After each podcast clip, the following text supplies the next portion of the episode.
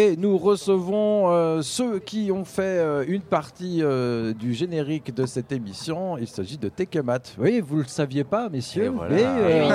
on a utilisé On le morceau de Les surprises commencent déjà et Eh c'est oui. que le début.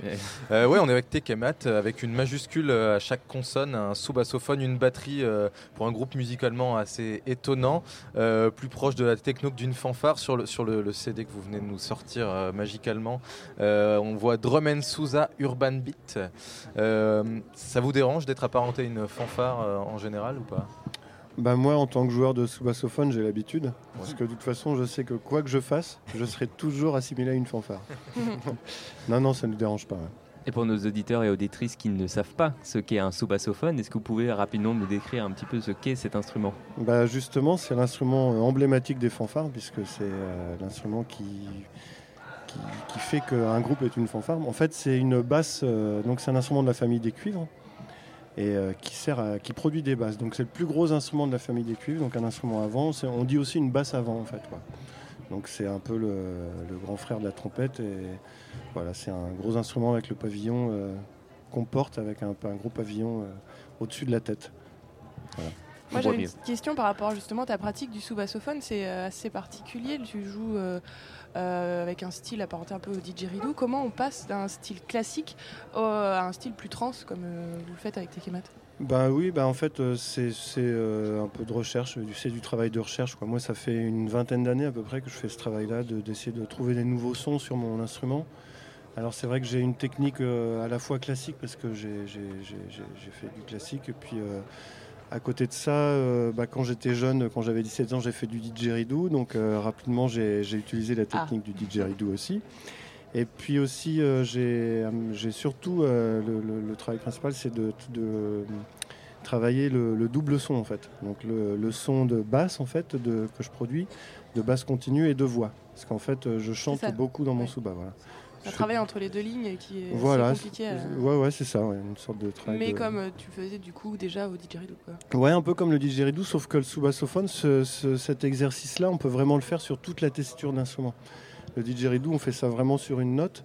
Bah, le sous-bas, en fait, c'est un instrument qui fait 3 octaves et demi à peu près, on peut, sur lequel on peut développer sur 3 octaves et demi. Donc, euh, ce travail-là de respiration continue et de chant, on peut aussi le faire sur euh, toute cette tessiture-là, et c'est ça qui est génial, en fait. Il n'y a pas de limite, en fait. Sous-bassophone et batterie, donc un duo assez original. Comment c'est venu cette idée d'associer du sous-bassophone et de la batterie? Euh, enfin, dans ma petite tête, assez simplement. euh, en fait, l'idée, c'est au niveau de l'esthétique. Là, vous parliez, il y a tout ce qui est techno, musique, enfin voilà, ce- cette esthétique-là.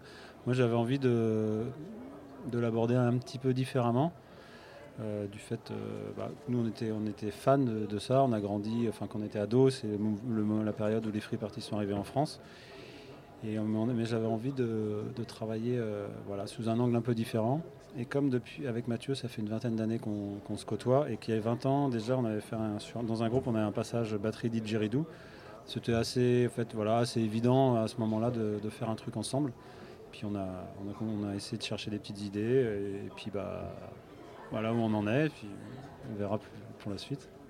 Où est-ce que, où est-ce que ça ira?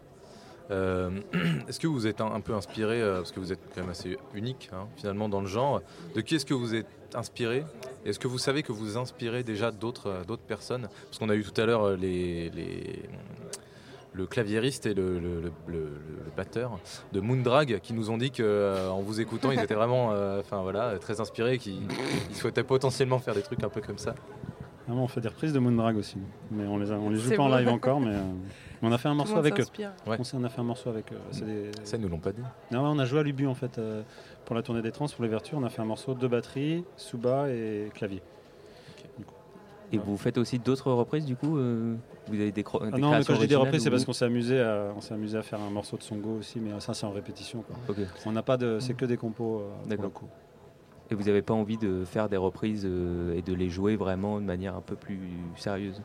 Bah, au début, on, avait un, on a commencé, on avait un morceau de Prodigy voilà, qu'on aimait euh, jouer. Puis euh, c'est vrai que rapidement, on a eu. Enfin, l'idée, non, c'est plus de faire notre musique. euh, Enfin, nous, on aime bien justement le côté un peu original du projet, euh, bah, on pousse euh, jusqu'au bout. Quoi. Après, c'est vrai que faire une reprise avec euh, Takemat, c'est toujours sympa. C'est vrai qu'avec euh, avec Moondrag, on a repris Smoke on the Water, mais sur une version vraiment euh, entre le rock et la techno, et bah, c'était super. Quoi. Et c'est toujours un plaisir de faire des reprises, mais c'est vrai que nous, on n'est pas trop, on n'est pas trop là-dedans. Et vous faites votre propre musique et vous avez sorti un EP cette année, en 2019, un EP de 4 titres, quatre titres pardon, alors que votre groupe a débuté en 2017, il me semble. Alors, Euh, ouais, on a commencé à se voir fin 2017, quelque chose comme Mm. ça. On avait c'est né d'un bœuf. Mm. Et après, on a- en, en 2018, on a commencé à vraiment un petit peu euh, accélérer, l'his- accélérer pardon, l'histoire. Mm. Et là, depuis euh, début 2000, enfin, ouais, 2019, on, on tourne un, un petit peu pas mal. Et euh, je trouve que ces quatre titres qui sont assez live, vous, comment dire, vous avez sorti un EP pour dire euh, voilà vous pouvez nous retrouver euh, sur les plateformes, ou vous avez vraiment envie de développer un, vrai projet euh, musical, voire peut-être un album à, un moment? Bah, déjà, ce qu'il faut savoir, c'est qu'au début euh, et au moment où on a enregistré l'EP, on travaillait vraiment en duo. Donc c'était un duo acoustique. Voilà, juste batterie et sous qu'on a enregistré. Et maintenant, déjà, pour le concert de tout à l'heure, en fait, on est passé en trio. C'est-à-dire que là, on est toujours deux sur la scène, mais en fait, on a un ingé son qui mixe notre son, qui donne vraiment un côté électro, qui n'y avait pas encore euh, sur l'EP, qui a un petit peu forcément, mais qui a, qui a plus maintenant.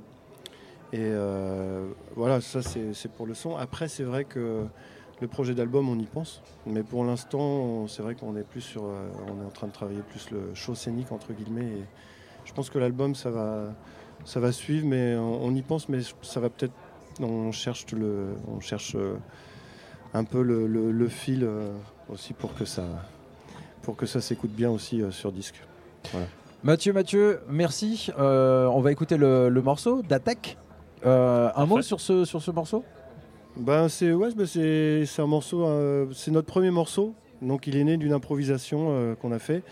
Et ensuite, on, direct, il est pratiquement né d'un seul coup comme ça, paf. Et puis euh, ensuite, on l'a reproduit, on va dire. Et puis en fait, on a fait une première vidéo à Saint-Malo, dans les rues de Saint-Malo, avec ce morceau-là. Et cette vidéo-là était pas mal partagée. Et c'est un peu euh, grâce à elle qu'on est là. Donc euh, voilà, morceau Voilà. particulier. Chers amis auditeurs, si vous avez vous aussi flashé sur ce morceau, sachez que vous les retrouvez en live à 19h30. Ça se passe aux Libertés. Merci messieurs. Merci. Merci. Merci beaucoup.